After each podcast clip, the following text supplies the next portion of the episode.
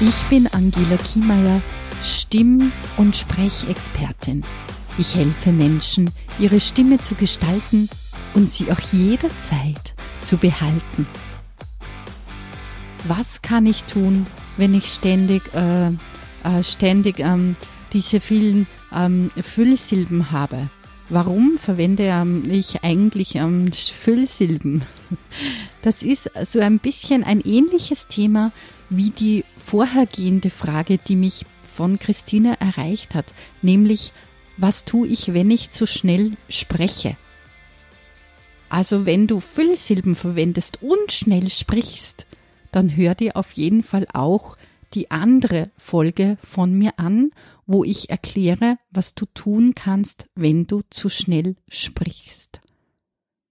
Wann entstehen diese ähm, lästigen ähm, Füllsilben? Meistens sind es Denksilben. Wir denken nach, uns fällt das nächste Wort nicht ein und wir haben nicht den Mut, einfach Pause zu machen. Gönn doch deinem Publikum die Denkpause. Auch sie müssen denken.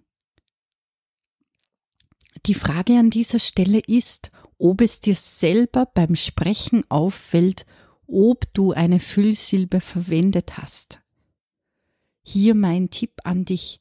Nimm dich selber auf oder hör dir selber deinen Podcast an und höre nach, ob du Füllsilben verwendest.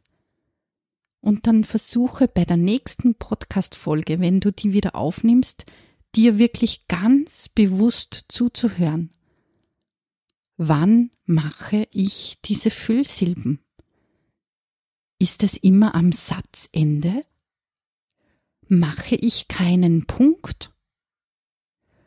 Mache ich nach dem Punkt keine Pause?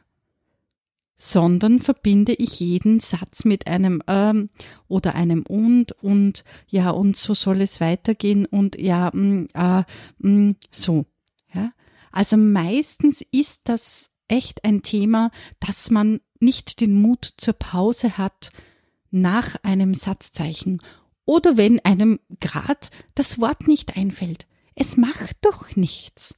Erstens können wir beim Podcast schneiden, sehr praktisch, und zweitens, wir sind alle nur Menschen. Wir dürfen Fehler machen. Wir müssen nicht immer zu 100 Prozent perfekt sein. Ja, wir dürfen mal einen Versprecher drinnen haben oder eben eine Denkpause. Sei mutig und denke die Pausen mit. Das, was du auch noch anschauen könntest, ist deine Atmung. Warum gönnst du dir nicht die Zeit abzuspannen? sondern machst immer eine Füllsilbe. Auch hier verweise ich auf die Folge, wenn du zu schnell bist. Da habe ich eine Übung eingebaut, wo du wirklich jede Silbe vom Bauch sprechen üben kannst. Wenn du das machst und wenn du vor allem den Bauch loslässt in der Pause, wirst du keine Füllsilbe verwenden. Und es ist so, so, so wichtig, unseren Bauch beim Sprechen mitzunehmen. Jede Silbe spreche ich vom Bauch unterstützt. Und wenn Pause ist, lasse ich den Bauch wieder aus. Und somit entstehen gar keine Füllsilben. Probier mal diese Sachen aus. Wenn du Hilfe brauchst, kannst du mich natürlich jederzeit unter www.stimmbaum.com erreichen.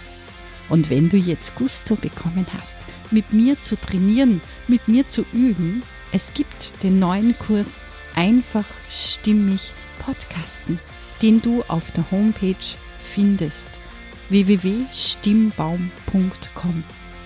Ich bin Angela Kiemeier von Stimmbaum. Und die Stimme stimmt bestimmt.